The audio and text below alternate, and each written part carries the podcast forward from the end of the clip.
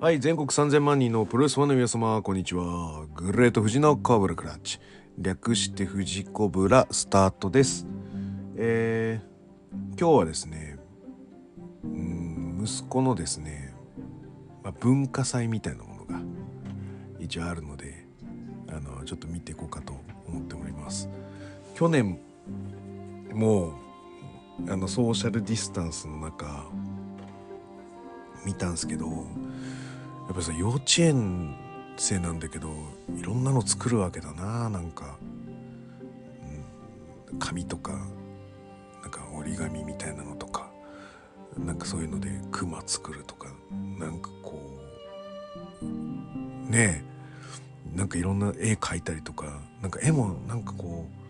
今週描いた絵みたいなのがアルバムみたいになっててでそれを見るわけだからなんつうの幼稚園でどういうこうことをやってるのかみたいなのがなんかちょっとこう見えてきてちょっとうるってくるというですね。あの、うん、あの去年結構感動したんだよな。こいつなんかよなんか初めて世間に出た世に出た幼稚園でこういうこと頑張ってんだとか思ったら感動するわけですよ。でうちの親はそういうの一切なんつうか残さないやつなんですね。うん心ないというか。うんだから幼稚園の時のそういう工作物とか一切残ってないいやなんかもう邪魔だから。自己管理お前が捨てたきゃ捨てろみたいなそんな感じなんで。子供の頃なんてそんな価値わかんないじゃないですか。そそれはそれは当然おもちゃのが大事だし。で私なんか昔はねあの収納ボックスみたいなの箱からはみ出るおもちゃは全部捨てなきゃいけないっていうルールだったので泣く泣くこう捨てでまあ確かにね幼稚園の時になんか作ったそういうものっていうのは確かにあったんだけどそんなものにそんな価値があるとは思わないからどんどん捨ててってしまってたんですね。でこれもったいないよね。うん。だからね うちのうちの家族ねなんか頭おかしいんですよね。なんか写真もねほとんど撮ってないんですよ。子供の頃の写真なんてほんと10枚とかそんなもんしかなくて。でそれもなんか撮ってあったとか言いながら多分どなんか邪魔だから捨ててるんですね。本当にね。で片や嫁の方はねすげえ昔なのに当時なんか何十万もしたビデオカメラ。だ今でこそ10万いくかいかないかぐらいですけどその当時だと8ミリとかでも結構20万30万したんじゃないの？ああいうの買ってであの子供の成長記録とかっていうのをバンバン撮ってるので昔の映像とかめっちゃあるんですよね。羨ましいなとか思って。で今はスマホがあるじゃないですか。でまあビデオもあるしでえっ、とちゃんとしたカメラもある。でそれをこう全部その Google フォトとかそういうアルバムにとかしあと LINE のアルバムにして家族に送ることができるじゃないですか、まあ、これってやっぱりなんかやっぱ時代、うん、今の時代でやっぱいいなと思いますね。うん。なんかちょっと去年のねまた生活展の写真とか見てちょっとうるっときたいなと思った今日この頃であります。はい。えー、じゃあこの番組は健康プロレス所属グレート富士がプロレスやってる体の斜めからの視点で見てしまうプロレスの試合の感想やなぜ何と湧き起こってしまう疑問の数々に対して妄想の仮説を立てたり妄想の検証を勝手に探し出してしまう困ったポッドキャストです。えー、そんな今日のコーナーは、えー、古着屋2021いけるとこまでです。あの、第一第二に対しては、もうなんかもうテキスト量の多さから、もうしゃあねえなと、あの、えー、諦めていたんですが、第三からはそんなテキスト量ないので、はい、あの、スパッといきたいと思っております。はい、えーと、第3試合、えー、ブライアン・ダニエルソン VS ミロです。で、えーと、この前のね、9月に電撃参戦をした、えー、ブライアン・ダニエルソン。ね、えー、彼の、まあ、こともちょろっと話したんですけどあれもねそんなになんか知識量がある状態じゃない状態で喋ってるのであれなんですけどねであのー、AEW にコンバージョンしてなんか良かったのか悪かったのかみたいな違いは正直まだわからないです。どちらかというと WWE の状態のまま AEW に行ってるような気がします。で、えっ、ー、と僕その ROH とかあそこら辺でその WW 行く前ぐらいの戦いとかは見ていたと思っててその時はなんかうまいなーって確かに思ってたような気がするんですけどそのうまいって概念が多分変わってんだと思うんだよな。この10年で。だから今だブライアン・ダニエルソン見ても全然うまいとは思わないんだよな。うん。やっぱりその知識の取得方法が変わったからだと思うんだよ。やっぱ YouTube 大先生っていうのがやっぱでかいんだと思うんだよな。だだからその当時からブライアン・ダニエルソンはそういう情報収集力がすごかったんだと思うんだよな。うん、で、うん、で WW 行ってからはやっぱりそのライトにしなきゃいけないっていうのがあったので、まあ、小さいながらもライトにしてライトながら大きく見せるっていうプロレスを、うん、してるからあのー、ダブルでも成功してるんだと思うんでね。うんだから当ての技術は良くなったんだけど、まあ、ぶっちゃけ迫力は消えてるんじゃねえかなっていう印象なまま僕は AEW の、えー、鈴木みのる戦とかを見て感じてます。あの日本のプロレスも、まあ、いわゆる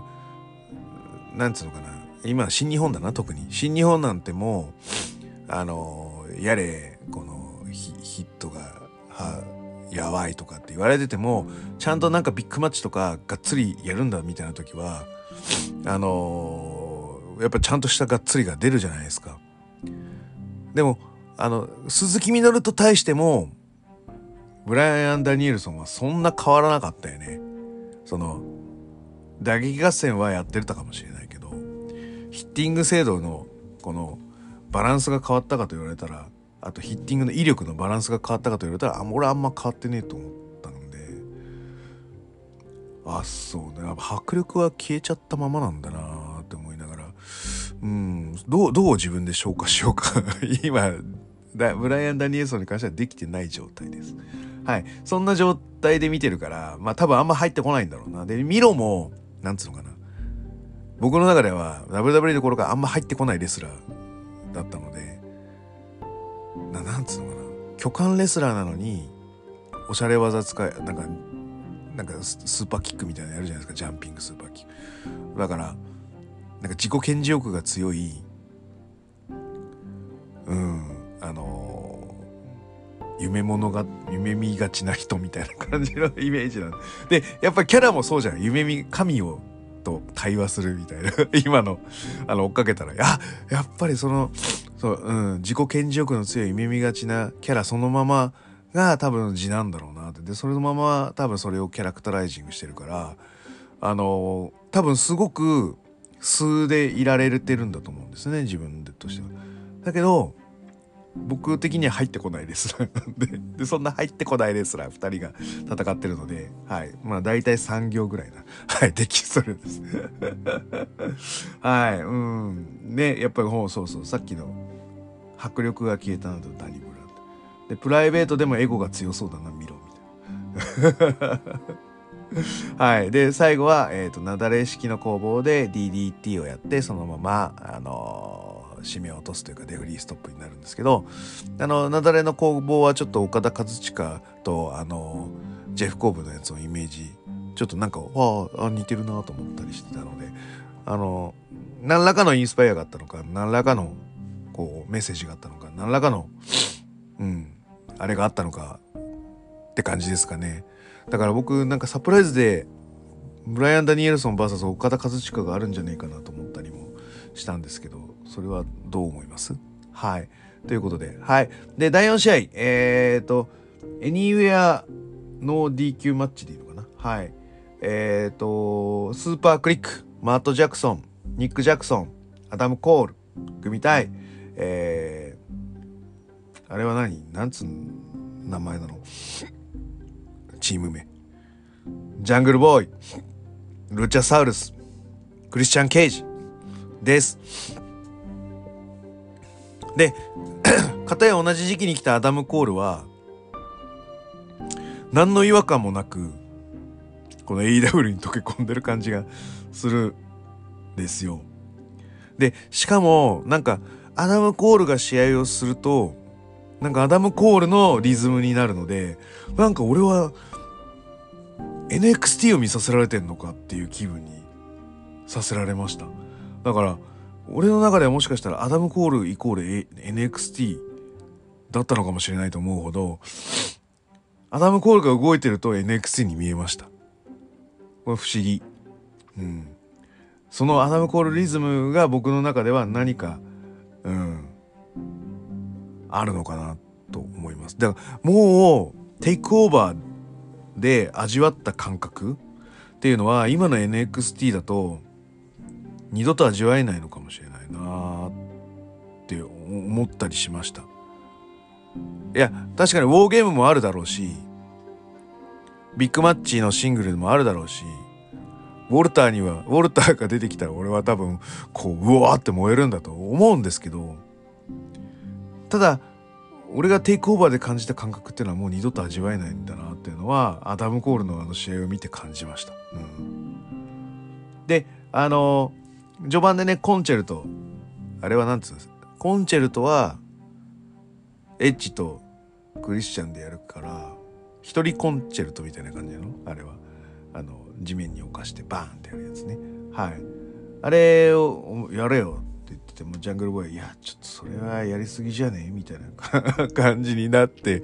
一回戸惑って躊躇するっていう伏線があってああこれは伏線だと思いながら見てました。はい。でえっ、ー、とやっぱり WWE だとアダム・コールは大成しない。わけですよ。使いどころもなんかマネージャー役とかなんかそんなわけわかんねえ。そそんなな何何をしてんだお前はっていうぐらいなあの WW で使われ方をする予定とか構想だったという話を聞いてまあ本当 AEW って正解だなと思った次第でございます。でえっ、ー、とサイズがだ同じことが言えるのはやっぱりリバイバル FTR だったり、うん、でこのヤングバックスももちろんそうなんだろうな。あのすごくありがたいけどやりたいことができるのはここって言ってここでやりたい場所を作ったっていうのは AEW っていうのはやっぱり、うん、素晴らしいんじゃないかなと思います。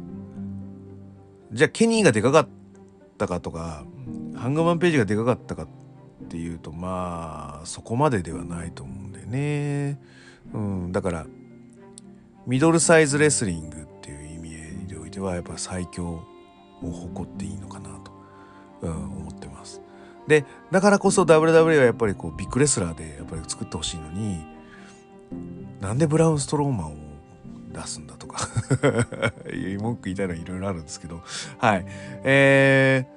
ー、まあ置いといてでやっぱりこのなんつうのかな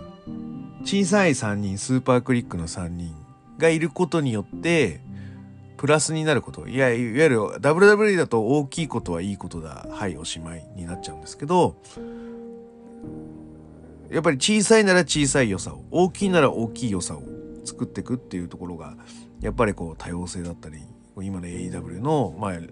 ストロングポイントだと思うんですよ。なのであのルチャサウルスをやっぱスーパーモンスターに見立てて小さい衛星のように回ってくヤングバックスとまあだからお得意な攻防ですよね。あの小ずるいヒールが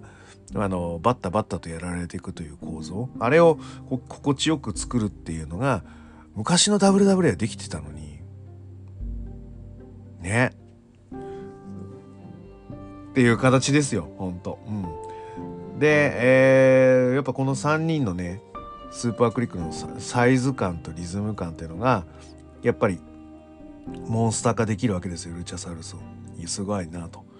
で逆にジャングルボーイはちょっと押さえつける感じの攻防序盤を見せてますちょっとバネで飛び跳ねる前の状況ですね押さえつけて押さえつけてビョーンっていうことをさせたいのかなって思うぐらいいいところをちょっと見せないようにわざとしてます。はい。でえ、ー、とジャングルボーイあの動きの中でもああなかなか良くなってきたなと思いました。ぶっちゃけ23年前は1試合に1回必ず技ミスとかをしてるやつで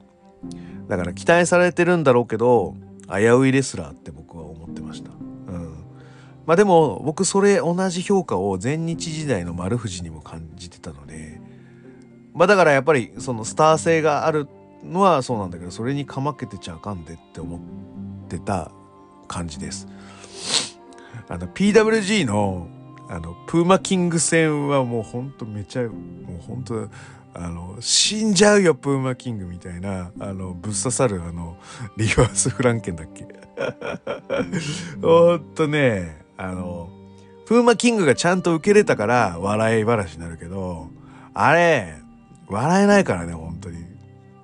失敗してたら。っていうぐらいほんとちょっと危険でうんちょっと技術足りないのに背伸びしてるやつだなという印象だったのになんか今日の試合は全然そんなことはなく、うん、結構見せれる動きをしてたなと思ってます。でやっぱりあの椅子に座っちゃうこう投げをしたりとか、うん、絵になるシーンとかはよく作れてたと思います。それはだから相手の対案のアイデアが良かったのかもしれないんだけどそういうのを吸収して自分のものにするっていう作業がやっぱり若手には必要な作業だと思ってます。はいえーとでえーとピンポイントでやってくるルチャサルス無双でクリスチャンとアダム・コールをワイルドカード的に使ってアクセントを出していくタッグマッチプラスワンみたいな感じを作っていく3人3人というよりかはタッグマッチプラスワンを、えー、使っていく攻防っていうのが中盤までの流れかなという印象です。はい。でこっからあのなんつうかなハードめにシフトチェンジ 3, 3人3人なのか1対1対1対1対1対1になっていくのかっていうのが中盤から終盤にかけての流れになってきます。はい。で、えっ、ー、と、キャメルクラッチにアダム・コールがジャングルボーイをして、で、あの、あれですね、あの、喧嘩の時にやるね、あの、小石をこう、口の中に詰め込んでぶん殴ると歯がボロボロになっちゃう、あのパターン、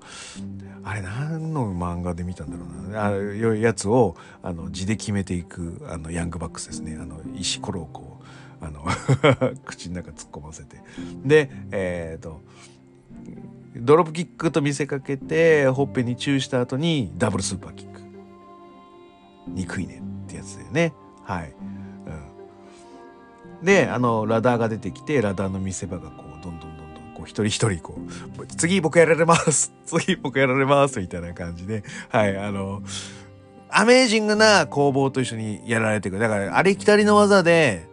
ただ攻めますとかじゃなくてこう切り返したらどうとか見たことない技であのやられちゃうとか逆にあの仕掛けたやつがラダー当たっちゃっていてみたいな。なんかこう意外性がやっぱりどのシーンにもちょっとずつあってやっぱなんかヤングバックスとかケビン・スティーンあえて言うケビン・スティーンとかが作るハードコアみたいなのっていうのはなんかやっぱちょっと一味違うよなって思ったりその持ってくリズムその飽きさせない間の作り方もそうだしちょっとずつこう見たことない技の攻防とかああこれは新鮮だなと思わせるものでインパクトを与えていくっていうところがうんやっぱり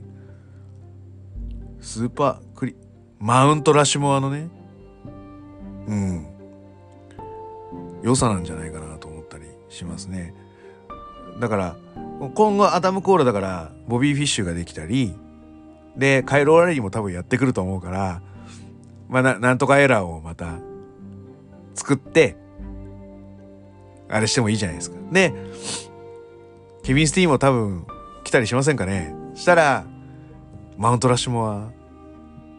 バージョン3 3.0とかを作ってマウントラッシュモラ VS なんとかエラー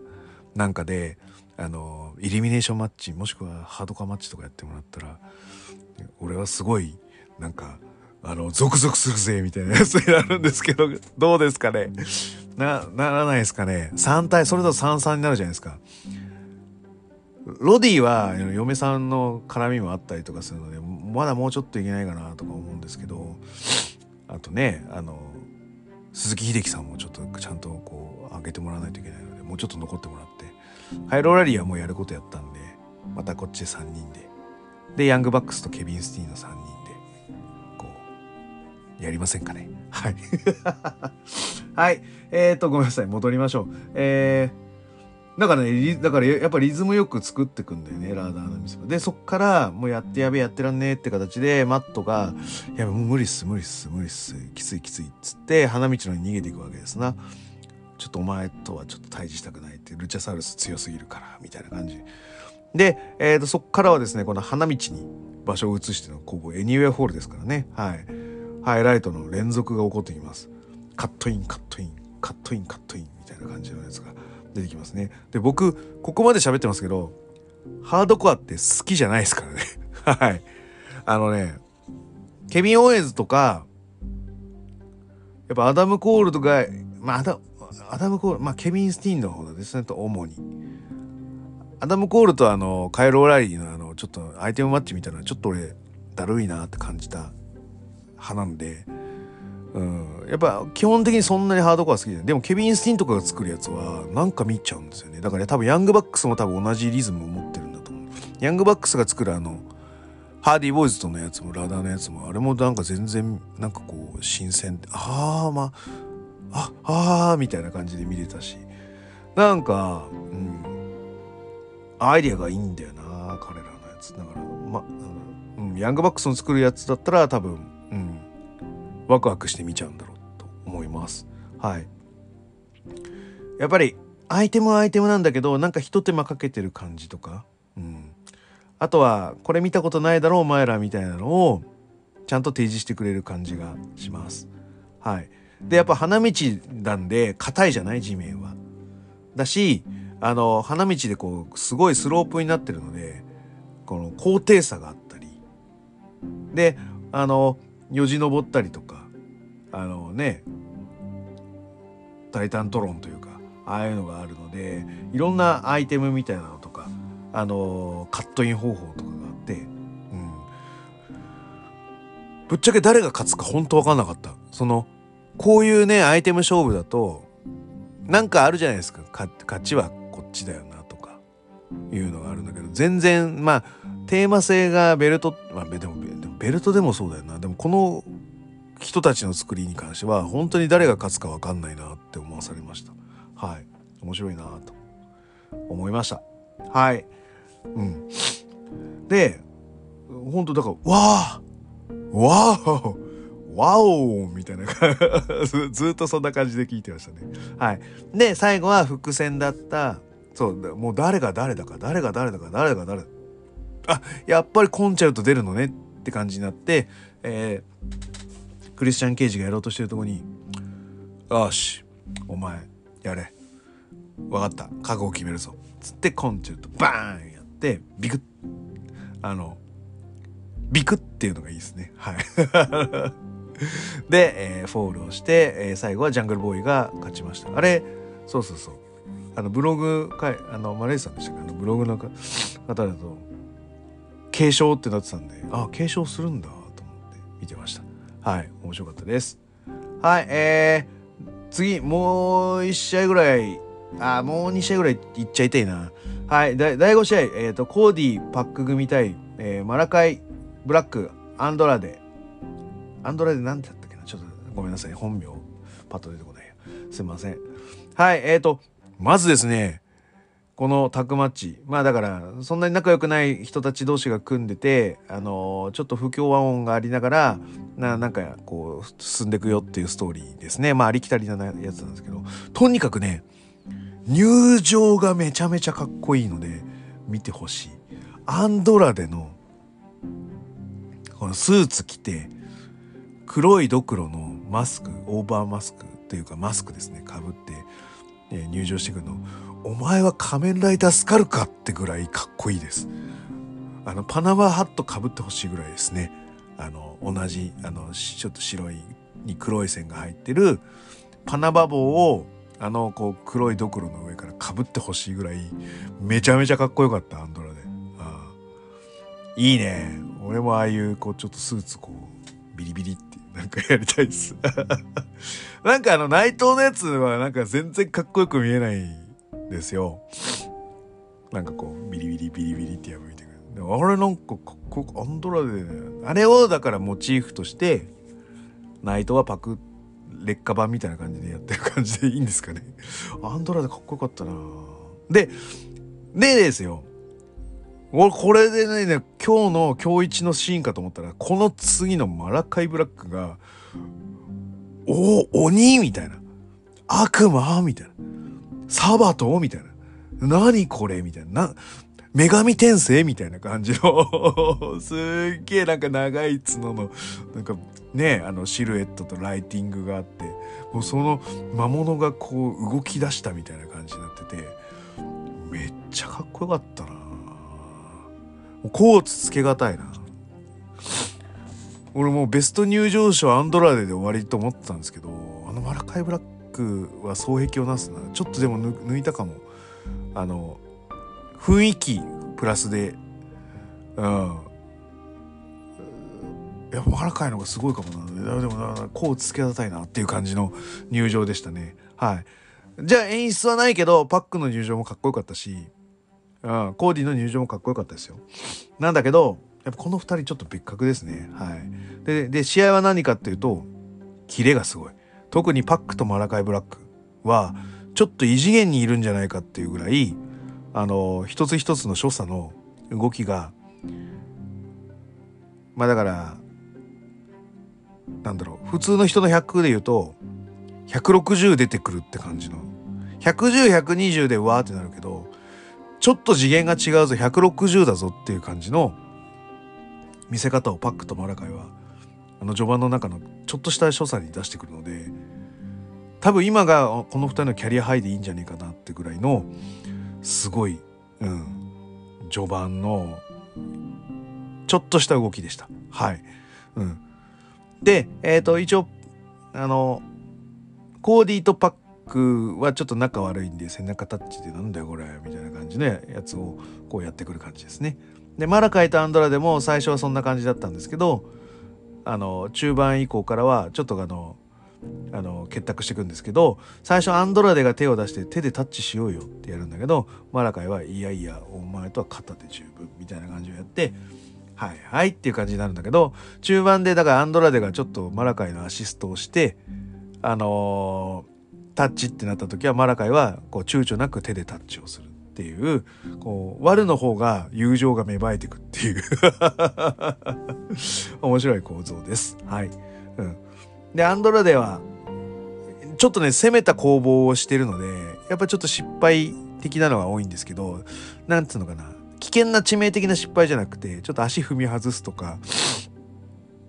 あとサードロープの位置間違えちゃうとか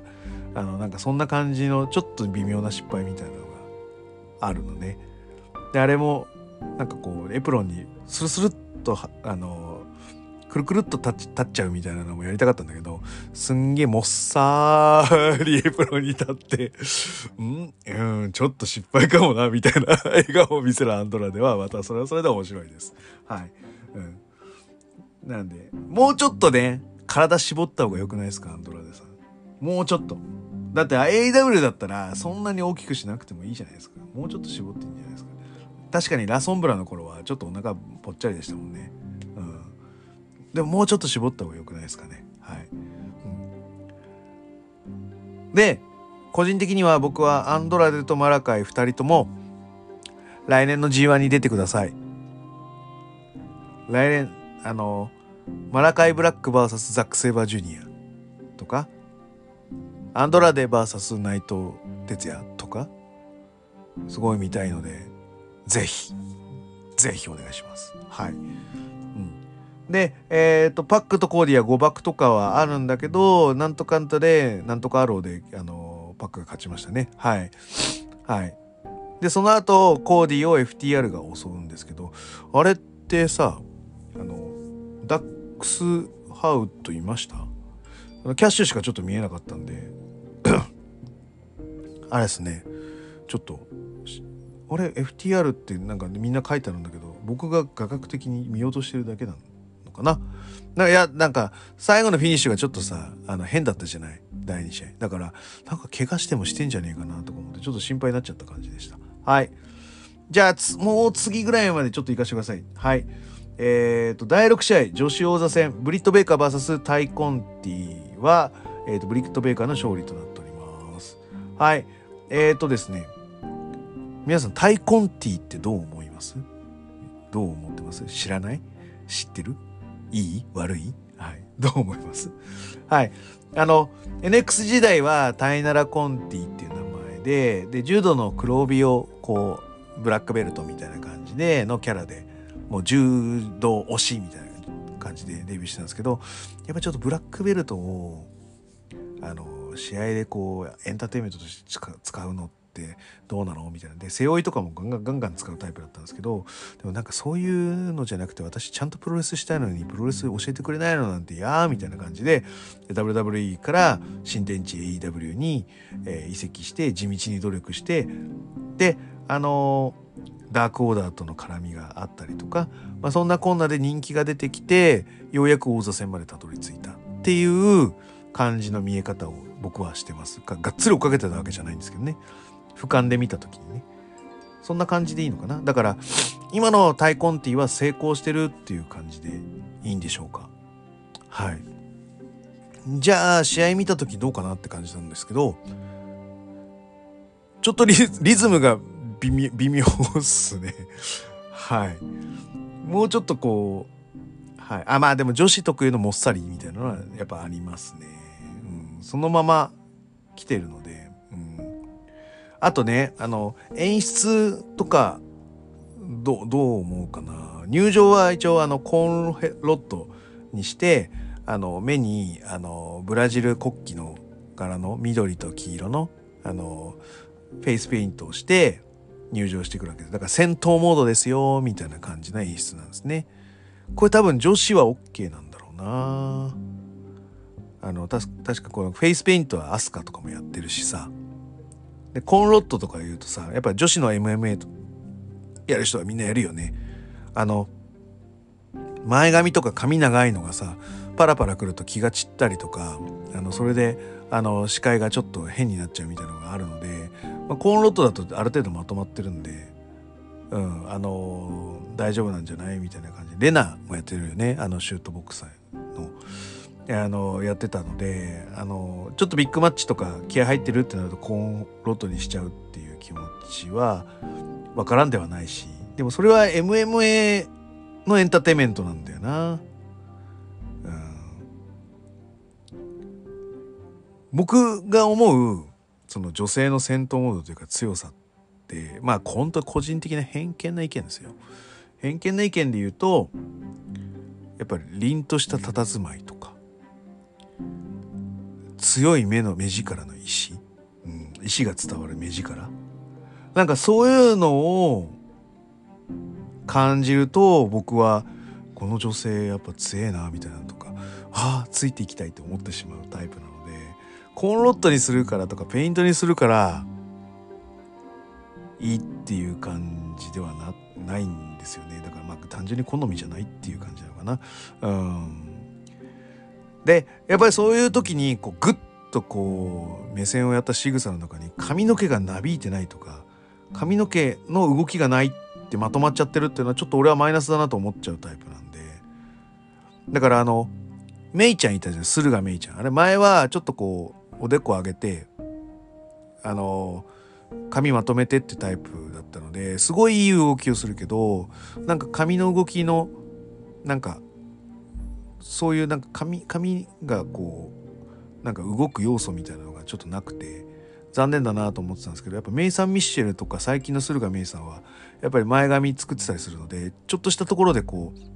髪の動きが見えたりするんですね。あのそれが彼女の目力と合ってるのですごくなんつうかなかっこよく見えるというか、はい、そういうのがあって僕は好きなのでまあ本当それは個人的な問題かな。そういう、うん、だからペイントとかでその瞳がなんかちょっとこう見えなくなっちゃうとかあとはそのコンロットとかでその髪の毛のこの動きとか躍動感が消えちゃうっていうのはちょっと俺はマイナスだなって思ってしまいます。だから渡辺美優ちゃんのジャイアントスイング行く前にあのポニーテールのリボンをギュッと絞って「よし行くぞ」ってあの目力あれいうのがすごく僕はかっこいいと思っちゃうタイプなのでやっぱちょっとそういう好みが出ちゃったかなって感じですねはいすいませんはいただ、あの、顔は可愛いじゃないですか、大根ティーチャー。なので、あ、惜しいなと思いながら見てました。はい。で、やっぱ序盤中盤はすごいブリッド・ベイカーが支配してましたね。だからその、タイコンティちゃんのあらが目立たなくするような感じで、隠してた感じがするかな。うん、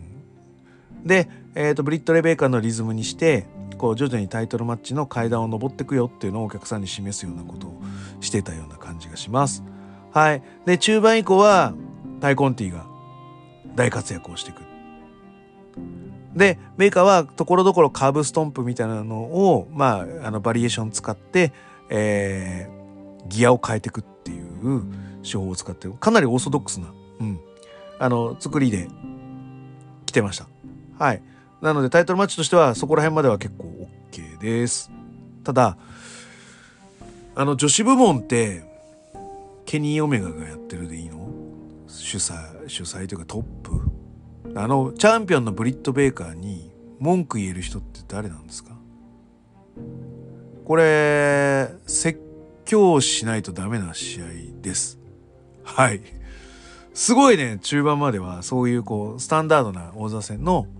あの素晴らしい作りをしてました。うん、